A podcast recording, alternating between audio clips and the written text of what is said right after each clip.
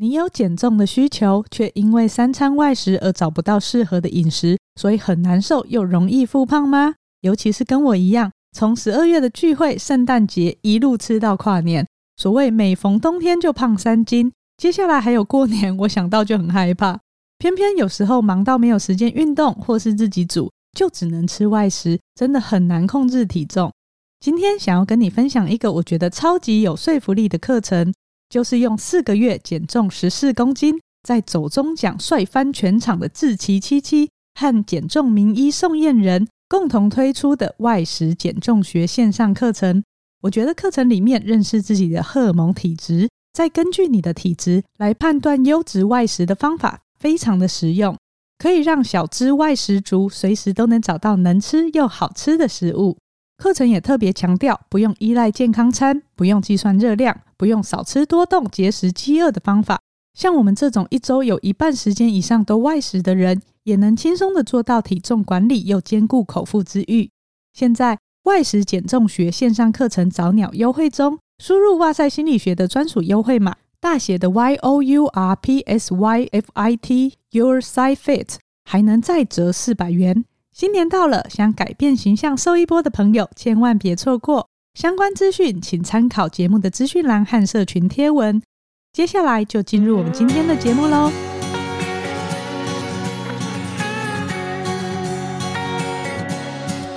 Hello，欢迎来到哇塞聊心室，陪你聊心事。我是心理师娜娜。在台湾，平均每四个小时就会发生一起儿童青少年的性剥削事件。其中超过七成是网络犯罪，青少年借由社群媒体和线上游戏认识朋友已经是一种常态了，却可能低估了网络性剥削的风险。根据统计呢，如果网友以爱为名要求儿少提供私密照或是影像的话，有百分之二十一点七的儿少曾经配合提供。这个数据我看到的时候也是觉得很令人担忧啊！一旦私密性的影像外流以后，很多韩剧啊，或者是有一些戏剧，都会显示那个东西它是源源不绝、完全删不掉的，所以这个对青少年的伤害也很难以估计。这一次呢，公视的青春发言人特别制作了青少年网络交友诈骗的专题，我们很荣幸的邀请到了制作人郑淑丽，还有资深儿少精神科医师陈子采医师来聊这个主题。我们先欢迎淑丽制作人，还有子采医师，大家好。各位听众朋友，大家好。我想大家对于淑丽制作人跟子采医师应该不太陌生，因为我们去年合作过一集 Podcast，是小鹿的选择，主要是针对青少年的忧郁。如果有兴趣的话，可以回去听哇塞聊心事的 EP 五十一。那这一次呢，公司的青春发言人特别制作了青少年网络交友的诈骗专题，制作过程跟上次一样，好像有大量的访谈了青少年网络交友的经验。不止制作了五部影片，还有开发一个青春网恋的交友模拟器，是不是可以请淑丽制作人先给我们介绍一下它大概是怎么样的内容，还有是什么样子的契机，想要用这个模拟器来呈现这个主题呢？这一次这五支影片包含了诈骗的受害者、加害者，还有我们请了两位青少女去试玩交友软体一个月，他们的心得。还有邀请四位曾经在网络上看过私密照外流或被诈骗的青少年来跟俄少警察对谈。那还有一支影片，就是综合这四支影片，我们会想要了解青少年为什么那么沉迷于交友软体，他们发生事情以后，父母应该要怎么接应他们。访问了精神科医师紫彩医师来提醒青少年或父母一些事情。除了这五五支影片以外，我们还制作了一个青春网恋模拟器。这一周在网络上爆红，是大概觉得说，我们用一个很轻松、很接近青少年的那种日漫动画的画风来谈一个还蛮沉重、严肃的议题。故事脚本的剧情那种写实性太高，以为是那种纯纯的网络恋爱，到最后其实它是一个恐怖片，也让一些体验者有感到反差的惊吓。对。那会想要做这个专题的原因是，其实我们也看到了青少年网络交友诈骗的事情，骗财骗色骗私密照，私密照外流在儿少性剥削里面的比例大概占了八成。儿福联盟的统计有百分之五十满十一岁的孩子，他们就有自己的社群账号，然后平均每天花在网络上的时间可能就四点六小时。这么长哦，他们不是要上学跟看书吗？对，所以等于放学时间 可能都在网络上，哦、网络交友已经成为青少年的日常了。刚上网年纪又这么小，所以面对网络上各种的诱惑啊、陷阱啊，他们需要更多一点的防备跟准备，所以我们才制作了这样的专题。我真的很感谢这个专题，因为我女儿现在八岁，也会开始要求她要使用手机，然后我一直想说，我要怎么样子跟他讨论，建立好很多的准备，因为现在网络上实在是太多形形色色的诈骗。不只是儿童的这一块，像老年人也常常会被一些一夜式网站啊，或什么之类的诈骗，甚至是我们自己也有可能不小心涉入诈骗的陷阱。网络这个事情，它基本上是不可能不用的，所以怎么样子提高他们的风险准备，应对这个世界的变化也非常的重要。可是网络交友或者所谓的网恋，它究竟满足了青少年什么样子的心理需求呢？为什么会宁愿提供给他私密照片？我觉得这对我们这一代的人来说有点难想象。听到刚刚说里面有八成都是把私密照流出去的话，那显然这个行为一定也有一些诱因。不知道子采医师对于孩子们的心理需求，跟我们分享你临床上的经验。其实大部分的人对网络世界的了解，真的有那么多吗？这是一个有趣的问题。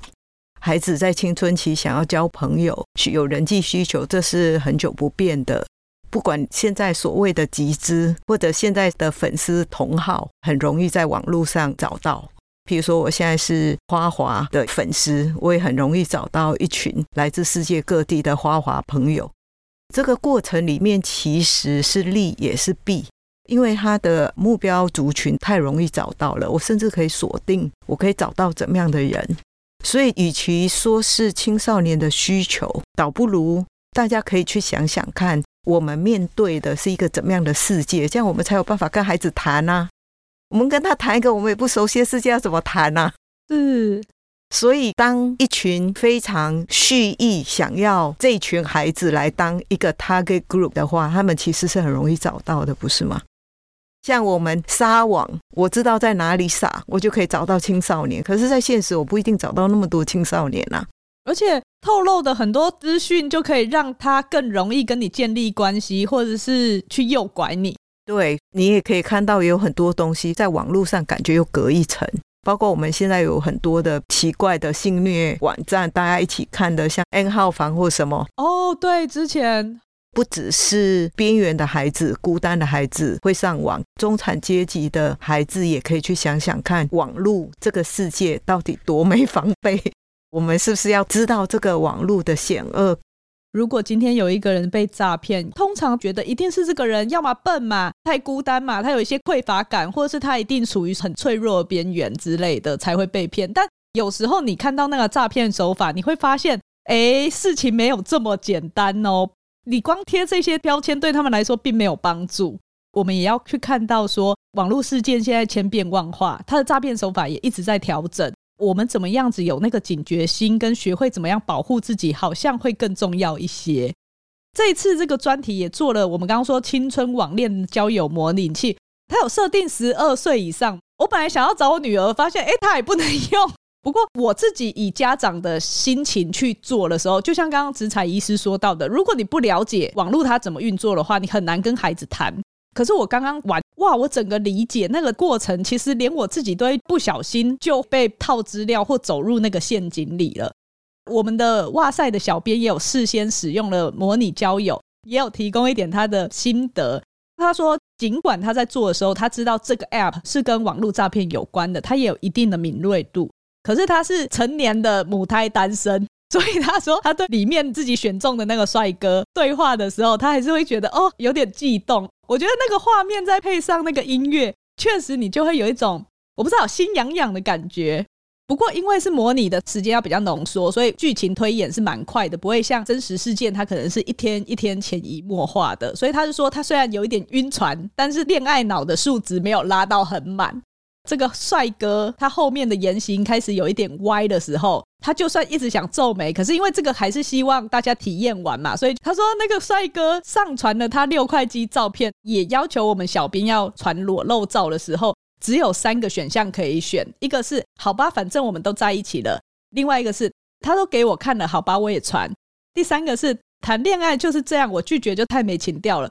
看到这个时候，他一直狂下拉滑鼠荧幕，想说没有别的选项了吗？他还很想冲进去萤幕拉主角，狂摇醒他说不要，你不要这么做。整个我们小编入戏非常的深，最后他还是没有坚守防线，没有逃过魔掌，这做的非常生动。被威胁不给裸照就公开之前的暴露照，还有时间限制，一直在那边倒数秒数。他说他整个超慌张，最后他就封锁，不敢看。你可以体验那个孩子如果在这种被威胁的情境的时候，他们是慌张到爆炸，可能你就会脑波落到直接完全配合。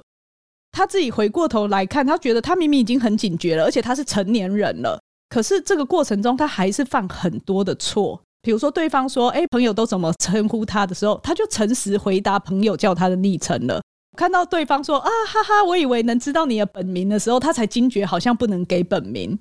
老实说，像我以前交朋友，我很自然的想说要公开真诚的交朋友的话，别人问我什么，我可能也会很真诚的就回答了。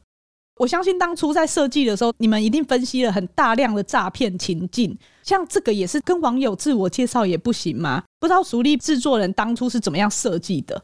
当初跟团队讨论，讨论到保护个资的重要性，因为一些同学会说啊，网络交朋友不就要真诚？怎么资料都不给，你不真诚怎么交得到朋友？这也是我们访谈俄少警察提供了一个案例，就是说，其实，在网络上，他真的要骗你的人，他其实是可以一人试多角的。他先从你的社群网站，或是跟你交友的时候，知道，哎，你可能住台北哪里，或是住台中的哪里，住屏东的哪里。兴趣是什么？喜欢吃什么？喜欢玩什么？然后有什么喜好？他再换另外一个账号来跟你交朋友，就刚好说：哎，我也是住台中的哪里？哎，我也喜欢小动物，我喜欢养宠物，我才刚去过日本哦，我也很喜欢韩团的谁谁谁。一切的喜好跟住的地点好像都跟你很接近、很亲近，你就会觉得哇，跟这个人很契合。但是这些个资都是他先前调查过来的哦，好奸诈哦！对对对，你就会觉得天啊，这我真命天子吗？还什么命中注定？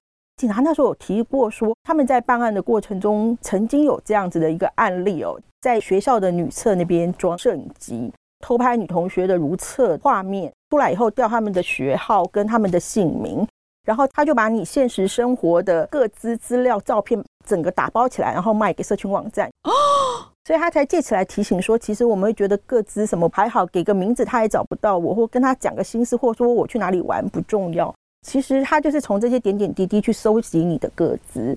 在访谈的时候告诉我们说，甚至有一些。比方说，哎，名人或是我心仪的对象，还可以对社群网站提出要求，说我想要更多关于他的私密照的部分，然后他可能就会想办法去调这些东西。哈，对，这些都会听起来我们要觉得匪夷所思。所以最大的恶源其实是有些人要看这个东西，然后他们在那个什么外流偷拍奇怪的那个网站上面，他们就获取这个利益，对不对？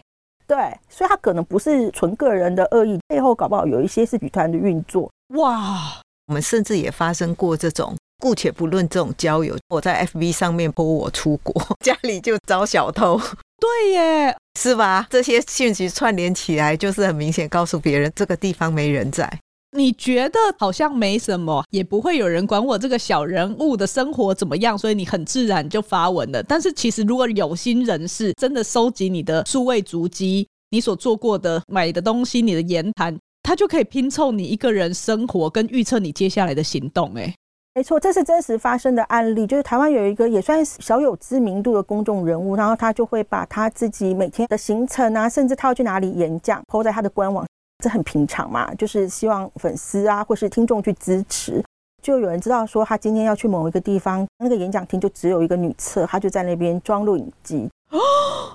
然后后来他的无厕画面就被公布，然后他又是一个半公开。所以那个人也很错愕，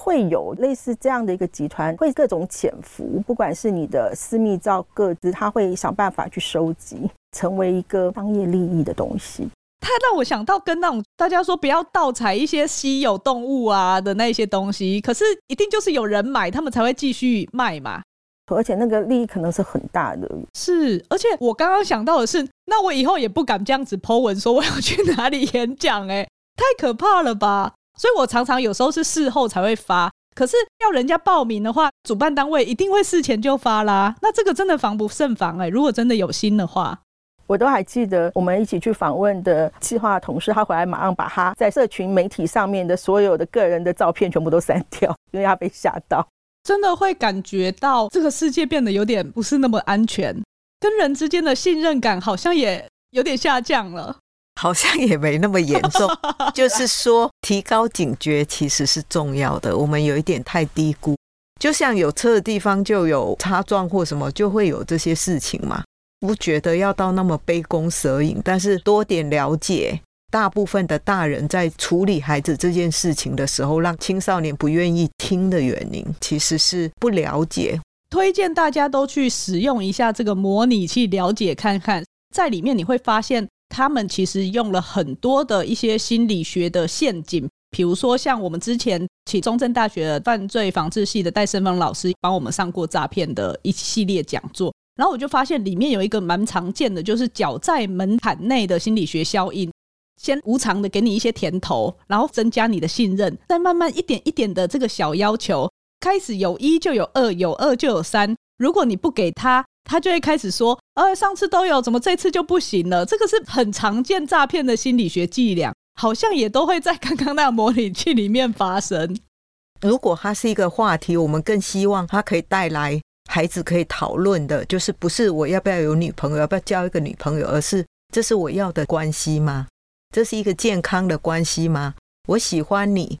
是因为你答应当我做女朋友，还是我们两个相处我会觉得开心？其实我们更希望父母可以在这个专题下面，或者老师或长辈可以跟孩子谈，因为其实我们从来没有跟孩子真正很认真的谈过，只叫他们不能谈恋爱。爸爸妈妈不知道会不会比较强调说啊，他功课好不好啊？他们家是做什么的，而不是看说，哎，我跟这个人如果要经营维持一段关系，他跟我怎么样子的互动才叫做是尊重的？什么叫做健康的关系？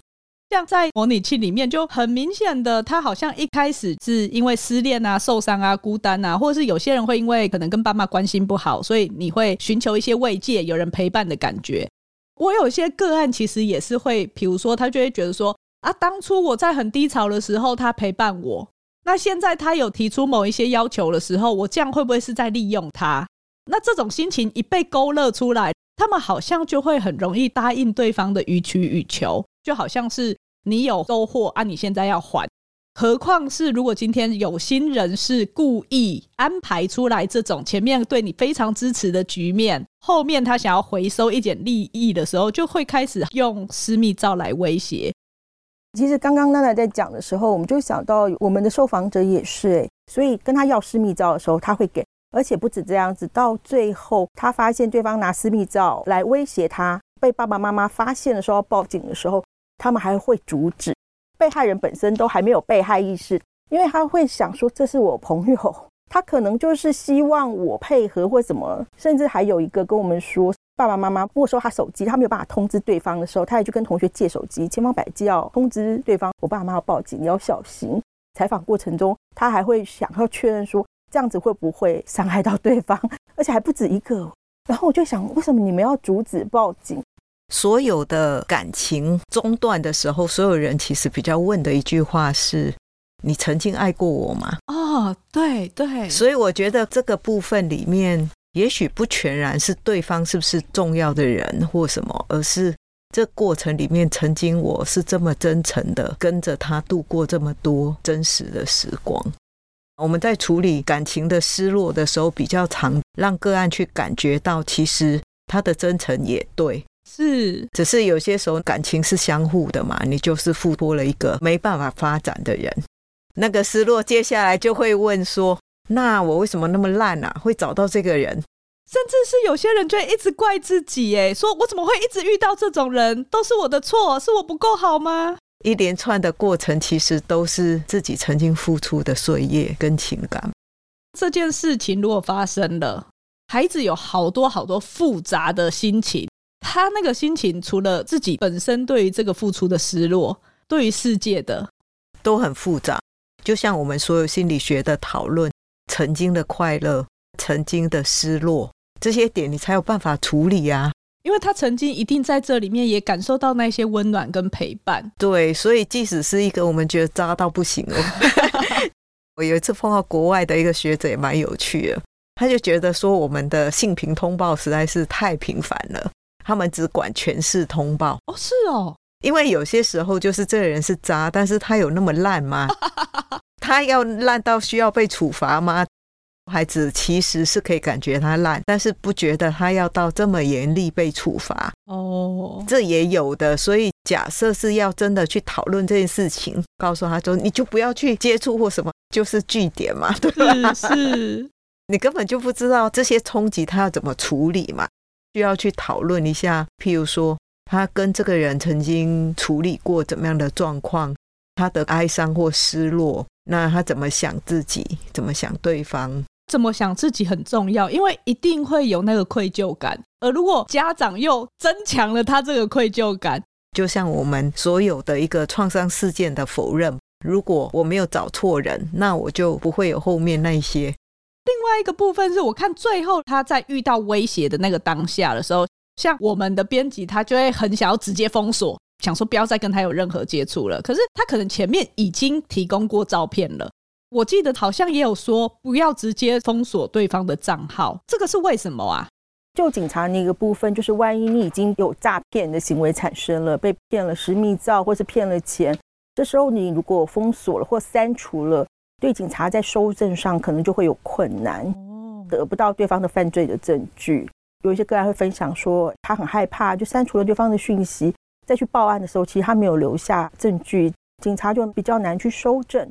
但是前面的部分，你如果真的觉得这是一个不 OK 的人，赶快就要封锁他，就觉得苗头不对，目的决定行动嘛。当然有些时候让孩子了解他就是这样子会去骗不同的人，这其实是一个知道真相也会有一点伤感的一个过程啊。对，因为我相信，如果孩子在跟他建立的关系中，觉得这人很了解我，很温暖，有那个信任感。你要他突然抽离，可是他现实中如果刚好没有这个替代的人的话，一般人很难去放掉已经拥有的东西。尽管大家知道那个东西可能没有那么的完美。我上次哦在跟朋友聊说我们在做这个专题，那朋友就聊到说，其实不要说是青少年，其实连成年人也会这样。比方说，诶，他有一个朋友就明显被诈骗，然后对方也在海外都不能来见面，也骗了他很多钱。但是他说你就是被骗了，对方会说啊，你不懂啦，你不懂我们经历了什么，我们的这段感情就是会不一样，然后他就去强调这个不一样。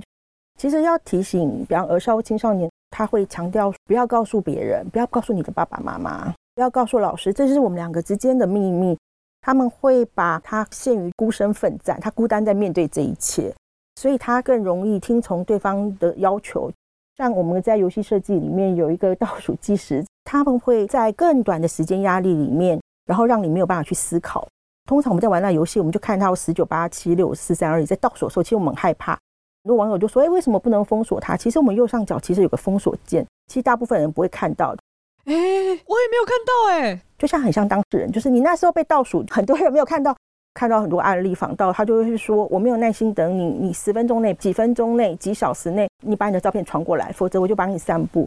在那么强大的时间压力下，其实你没有办法去想其他的事情。其实有一些蛛丝马迹是可以判断的。给观众朋友一个想法是：什么叫健康的两性？如果对方能够允许你自在的展现自己，嗯，不管他是不是诈骗。一个好的关系是应该可以自在的展现自己。另外一个是，如果他是真正疼我的，那他应该也会想要认识我周遭的人啊，因为我就生活在这样子的世界啊。哦，通常是这样。所以，我们有些时候也会跟青少年朋友说，如果是这样子，他应该教你怎么样去协助建立周遭关系，而不是把你更隔离啊。这样不是真正的爱情。我跟淑丽之前，我们一直很想做一个跟青少年或者跟网友讨论的是，这不是爱情，这叫讨爱。讨爱跟真正的爱情是不同的，很值得做一集耶，是吧？因为现在对于爱这件事情，不管交友接触的人的形态，其实方法也非常的多。当然，形形色色的爱都可以出现，我们也不会说怎么样的爱是对的跟不对的。可是最基本、最基本就是回到你能不能自在的当自己，对方尊不尊重你，这不是对错，但是我是可以选择的，而不是我是无法选择的。青春网路模拟器里面，就算他今天不是诈骗，他如果只是真心爱你的另外一半，他的行为也是很不可取，不是一个很健康的关系啊。有些父母说：“你不要玩就没事啦，你怎么那么蠢？照片给别人。”其实，在这种很精心设计的这些骗术啊、套路啊、话术的时候，不要说青少年，连成年人也很难抵挡。所以，父母如果能够在体验的过程中理解那种一步一步的陷入，有时候真的是有一点身不由己，真的是把柄抓在手上。我们有一个网友看过我们的专题的时候，写了一个故事。他在国二十四岁的时候认识了一个叔叔。那个叔叔就说他想陪伴他，听他讲故事，不会碰他。但随着年纪慢慢认识的久了以后，什么该给的也给了，不能给的也给了，给出了一切。但是他觉得这关系不对，让他很痛苦，因为叔叔的掌控欲很强。他想要离开的时候，他就说：“你敢离开，我就在你们学校附近的所有便利商店的厕所都贴上你的裸照。”他吓到，但他不敢去告诉爸妈，因为我爸妈就会把我腿打断，或打死。他很害怕的结果，他告诉自己说：“我只要撑到我大学毕业，我就离开这个地方，他就再也威胁不到我。”他撑了五年，五年也太久了吧？大学毕业，他就躲得远远，让对方找不到他，对方放弃。但是我把这个故事跟访问的儿少警察讨论的时候，他就说这个算是快的耶。他说他们侦办的案件中有十几年的，但是因为儿少不敢告诉爸妈，他托他姐姐去解决。他姐姐也就是青少年啊，就姐妹一起被威胁，甚至还从事性交易来。因为被对方控制了嘛，嗯，还有一个回馈就是说，其实他很抱歉，我们故事中那个渣男的角色他也扮演过哦，在他成长过程中，可是他也在这故事体验中看到了那个受害者的那种痛苦，他就留了话，就说我真的觉得我很抱歉，而且我觉得我很该被惩罚。我相信，如果今天大家看了这一系列的，不管是影片或者是我们的青春网恋模拟器以后。我们会可以更同理这些人在这个过程中到底遇到了什么，而不是只是觉得他们做了不应该的事情或没有办法提供那个支持。在那个当下的时候，父母要第一时间不责备孩子，其实也蛮困难的。可是你不是孩子的敌人，你要怎么样陪他一起处理问题，然后度过艰难的这个时刻？我想这个才是我们身为家长最重要要做到的事情。今天呢，我们跟大家分享了台湾目前儿少网络诈骗的现况，还有孩子在网络交友的过程中，可能有哪一些手法的心理陷阱。最重要的，其实还是怎么样子是预防，还有保持警觉心。遇到的时候，父母的态度该怎么样子协助他们处理。今天非常荣幸的邀请到职采医师，还有淑丽制作人，跟我们一起来讨论青少年网络诈骗的这个主题。这一集我们预计会在小朋友考完试，然后放寒假之前上线。也希望家长可以多关心身边的青少年，邀请他们一起体验看看这次专题设计的模拟器跟影片，和他们多做一些讨论，让他们提高对于网络交友的风险意识，也学会怎么样子保护自己。不只是家长邀请孩子，如果孩子今天有任何的疑问的话，其实如果你跟家长的关系还不错，或许你可以当破冰的那个人，或许你可以找身边值得信任的长辈，你觉得可以提供你支持的人，把你的困惑提出来。我相信身边的大人会很愿意提供支持跟跟你讨论的。最后，是不是请职才医师可以跟我们的家长或是孩子说一句话？有困难就深入了解跟讨论，永远是解决问题的一个重要关键。今天的心理学内容，希望大家会喜欢，也欢迎到哇塞心理学的 Spotify、Apple Podcast 或是 IG 跟脸书留下你听完这一集节目的想法。我也希望哇宝可以分享出去，给身边的亲朋好友们一起来参与这次的专题。今天的哇塞聊心事就到这边喽，拜拜，拜拜。